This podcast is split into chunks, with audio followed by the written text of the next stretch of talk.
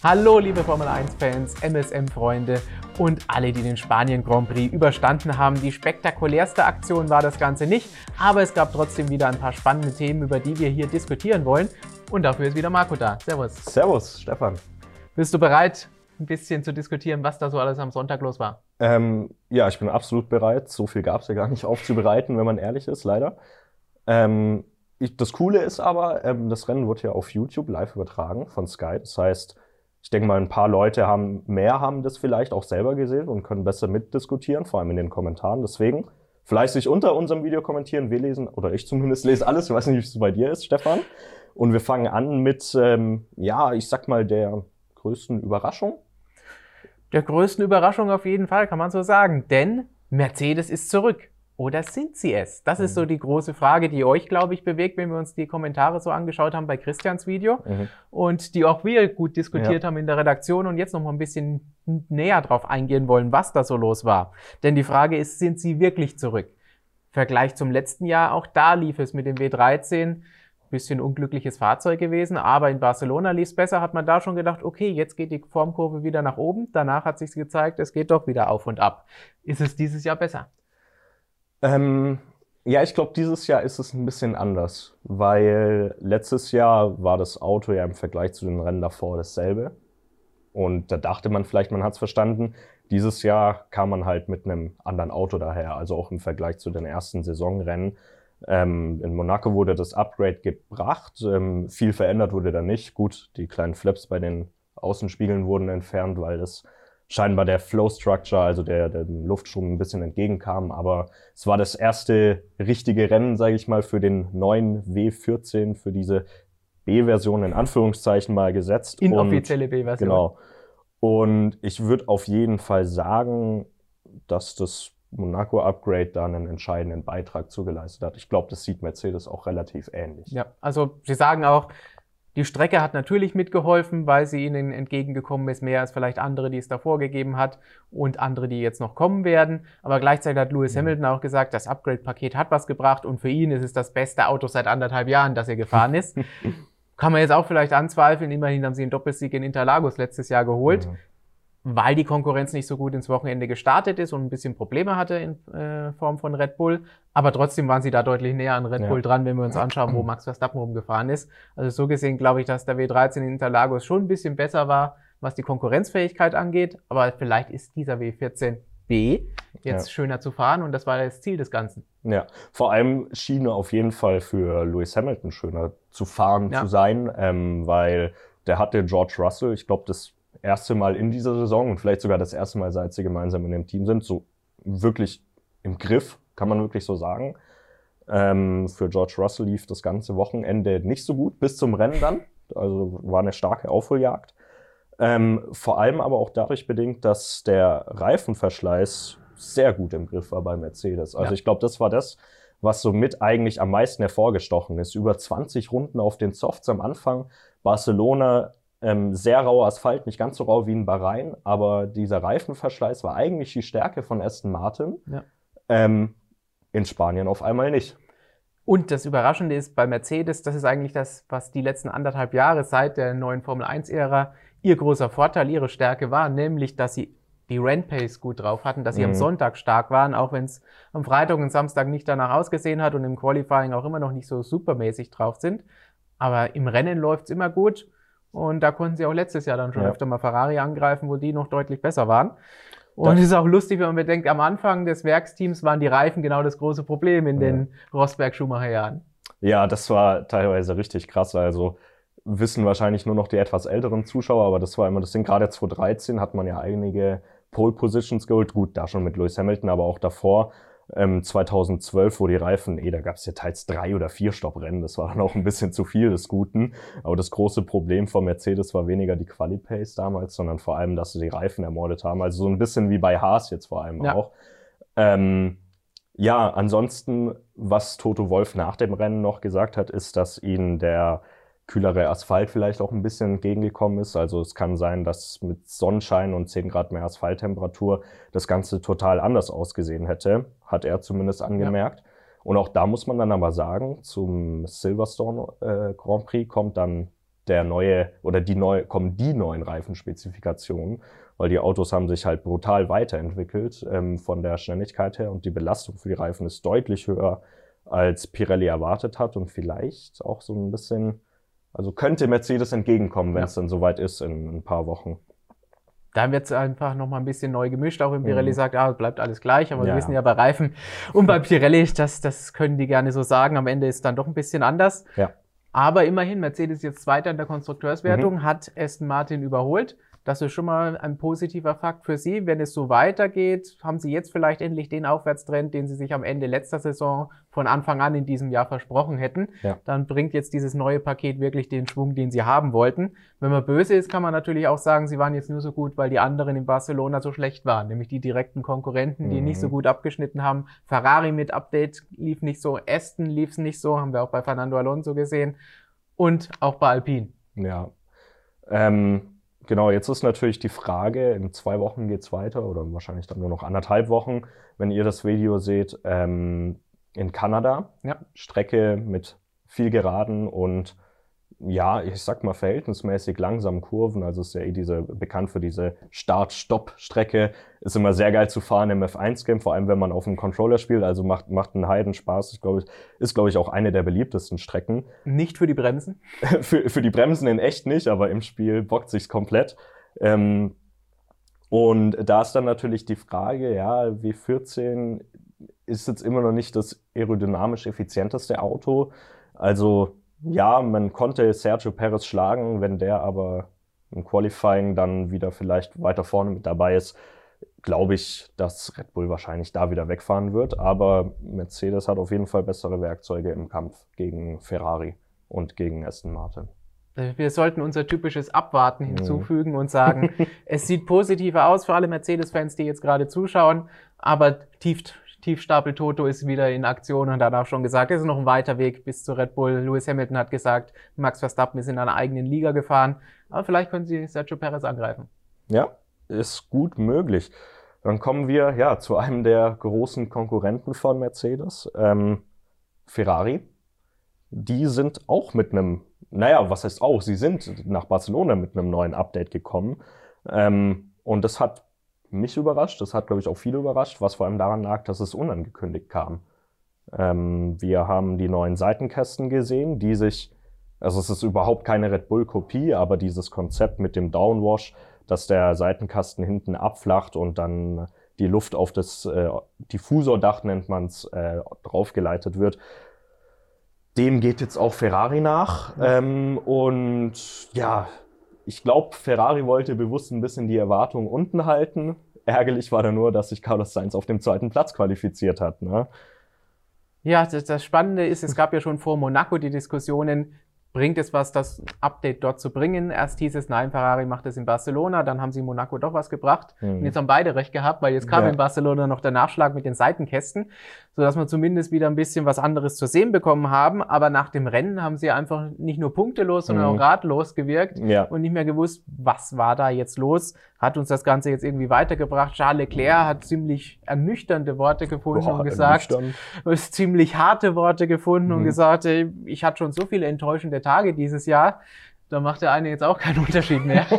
ja, das klingt schon sehr hart. Ich habe auch in die italienischen Medien geschaut, also vor allem auf der, auf der Gazzetta dello Sport. Ähm, ja, ich habe einmal gelesen, dass Leclerc gesagt hat, es ist unmöglich, dieses Auto zu verstehen. Ähm, ist auch eine harte Aussage. Klingt fast ein bisschen wie Mercedes zu ja. Beginn dieser und letzter Saison. Ja, ähm, und und nochmal zu dieser Erwartungshaltung. Am Samstag hieß es, Rennpace vielversprechend, Reifenabnutzung sollte nicht zum Problem werden. Einen Tag später, und es ist kein Scherz, Ferrari litt unter typischen Problemen der Reifenabnutzung. Also es ist so ein bisschen das alte Bild bei Ferrari. Ja. Ähm, ja. Sie haben die Reifen nicht ins richtige Fenster bekommen und vor allem auf den harten Reifen war halt null Grip vorhanden. Ja. Und dann dann geht es so aus, wie es ausgegangen ist. Sie sind irgendwo im Mittelfeld herumgefahren, aber wenn man bedenkt, dass sie WM-Anwärter waren vor Saisonbeginn. Red Bull angreifen wollten, dann ist das natürlich nichts, was da passiert. Ja, also was dann natürlich auch direkt in den italienischen äh, Medien gefragt wird, ist es schon Zeit, auf 2024 zu blicken und auch das stand da wirklich. Und ich finde das eigentlich eine relativ interessante ja. Frage, weil ich kann sie weder mit Ja noch mit Nein beantworten. Ist halt wieder eine Philosophiefrage, keine mhm. Konzeptfrage. Das K-Wort nee. verwenden wir hier besser nee. nicht. Sonst kommt Mike Elliott und ja. ist ganz, ganz böse auf uns. Aber die absteigende Formkurve ist da. Und jetzt ist die Frage, wollen Sie wie Mercedes, die sagen, alles, was wir dieses Jahr entwickeln, gilt auch nächstes Jahr noch, weil sich das Reglement nicht entsprechend verändert? Oder sagt man, okay, wir hauen jetzt alles auf nächste Jahr und machen eine schöne große Neuentwicklung? Ich glaube, letzteres macht eben keinen Sinn. Also die Regeln sind ja konstant. Ähm, wir glauben auch nicht, dass dieses Jahr wieder der, die Mindestfahrhöhe nochmal um 10 mm angehoben wird, ganz sicher nicht. Das ähm, Purposing war leicht wieder da. Ja, ja, aber das war ja auch eher aufgrund der einen Bodenwelle und sonst ähm, war der nicht, nicht groß dieses Purposing, was wir von letztem Jahr gesehen haben. Ähm, positiv zumindest jetzt mal bei Ferrari ist, dass sie eben sich dieses neue Entwicklungsfenster eröffnet haben. Also man kann sich das so ein bisschen vorstellen, wie so ein, wie so ein Baum eigentlich. Ja, die Teams fangen bei einer neuen Regelperiode am Stamm an und die wissen jetzt nicht, welchen Ast die entlang klettern sollen. Und vor allem sehen sie gar nicht, wie lang diese Äste sind. Ja, also jetzt mal sehr bildlich gesprochen. Und Ferrari ist halt diesen einen Ast mit dieser, mit diesem Badenwannenkonzept gegangen. Dann Mercedes ist diesen Ast mit dem Wir brauchen keine Seitenkästen gegangen. Und ja, Red Bull hat scheinbar sich am Anfang für den richtigen Ast entschieden. Ja.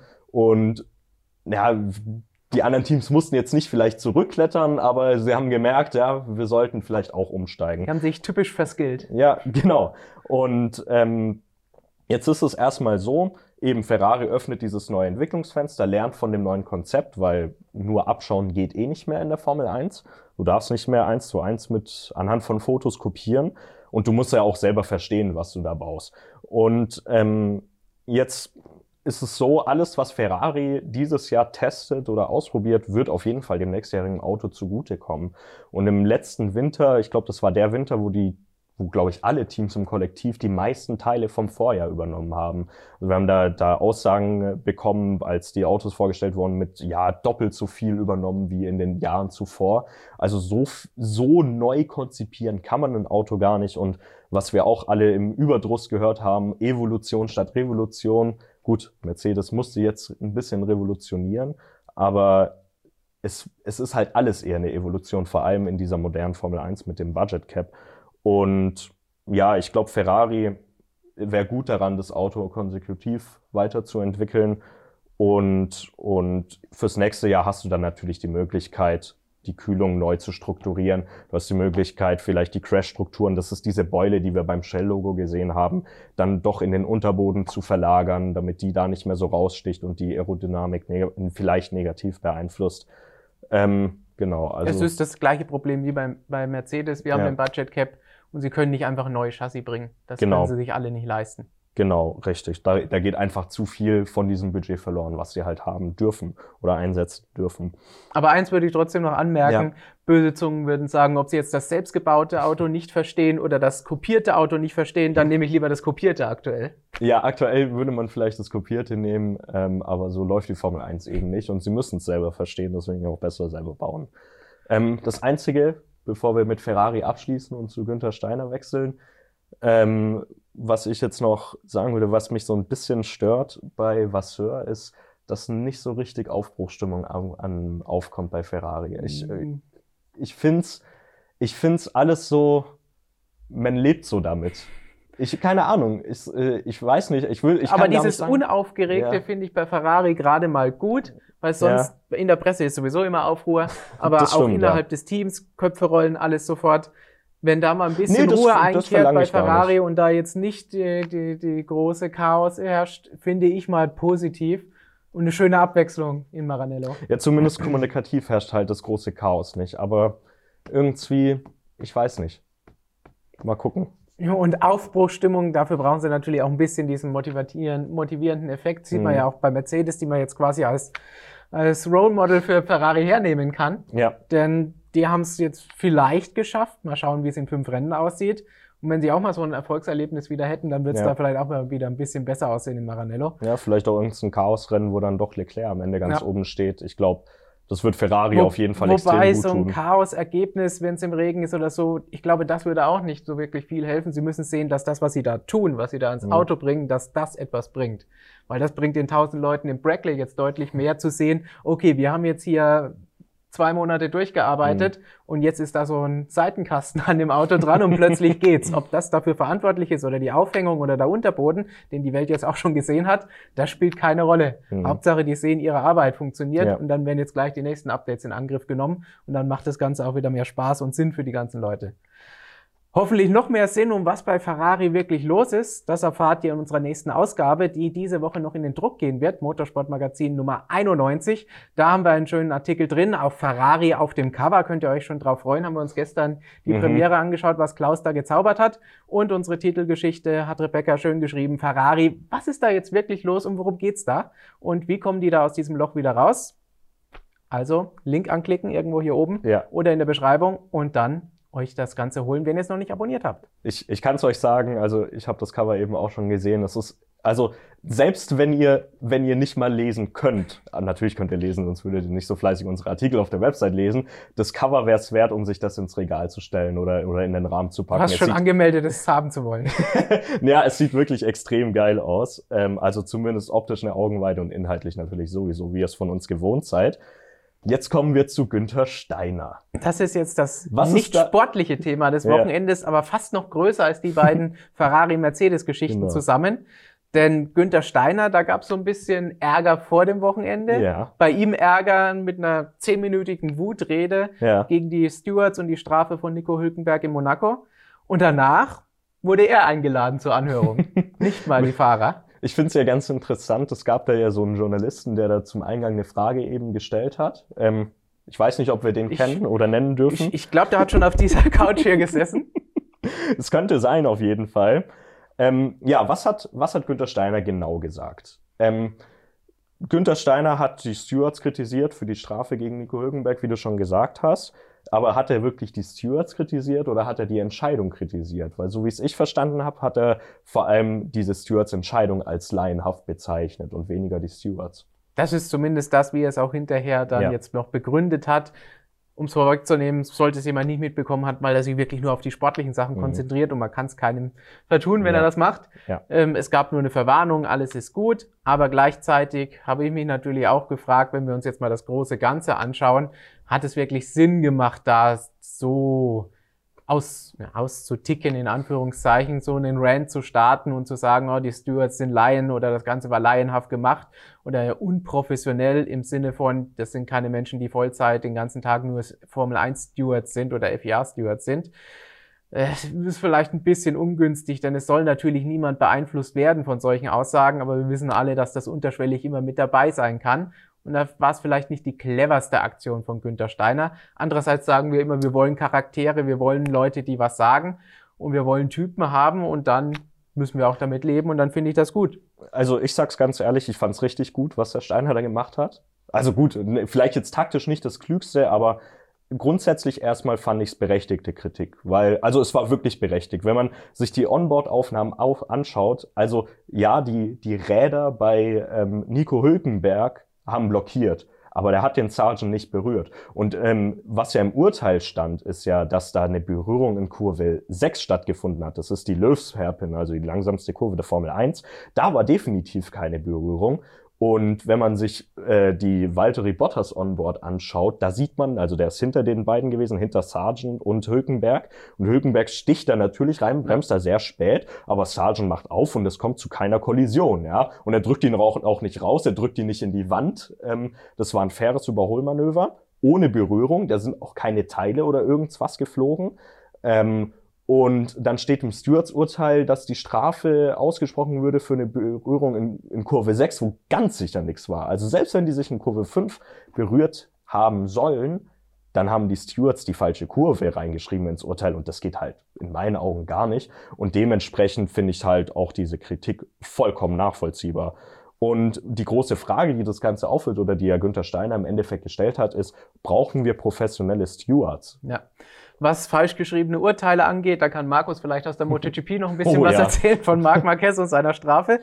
So schlimm war es zum Glück bei uns hier noch nicht. Ja. Aber die Profi-Stewards, die Günther Steiner angesprochen hat, die ja auch immer wieder diskutiert werden, die auch in unserem Video am Wochenende, im Newsvideo von Christian von der Strecke von euch als positiv aufgenommen ja. wurden in den Kommentaren von den meisten, haben wir halt auch wieder die Diskussion. Einerseits sagen wir, ja, in so einem Sport brauchen wir die Profi Schiedsrichter, um das mal so zu nennen. Aber andererseits wollen wir auch die Unabhängigkeit wahren. Denn das ist ja das, was Aber wir aktuell haben. Und wenn die bei der Formel 1 oder der FIA angestellt wären und da Vollzeit arbeiten und immer die gleichen sind, sind die nicht mehr unabhängig.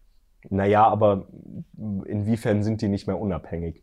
ist ja nicht so, dass Wenn die, die Formel 1 oder die FIA sie bezahlt, dann sind sie nicht mehr unabhängig. Das sind keine unparteiischen. Ja, okay, aber müssen die denn von der FIA oder von der Formel 1 unabhängig sein? Ja, das ist die Frage, stellen die, die Dekra oder? nee, aber äh, nein, äh, aber es geht ja, es geht ja darum, also ich meine, ich glaube, viele unter euch werden bestimmt auch Fußballfans sein und da kann man sich mittlerweile auch die Frage stellen, ob das noch so sein sollte, dass Fußballschiedsrichter ähm, nebenher Vollzeit als Polizist arbeiten, nebenher Vollzeit als Finanzwirt oder was auch immer arbeiten oder ob es nicht vielleicht besser wäre, wenn die sich wirklich fünf Tage die Woche auf auf ihren Job als Schiedsrichter ähm, konzentrieren würden und dafür halt dann äh, oder davon dann auch leben können.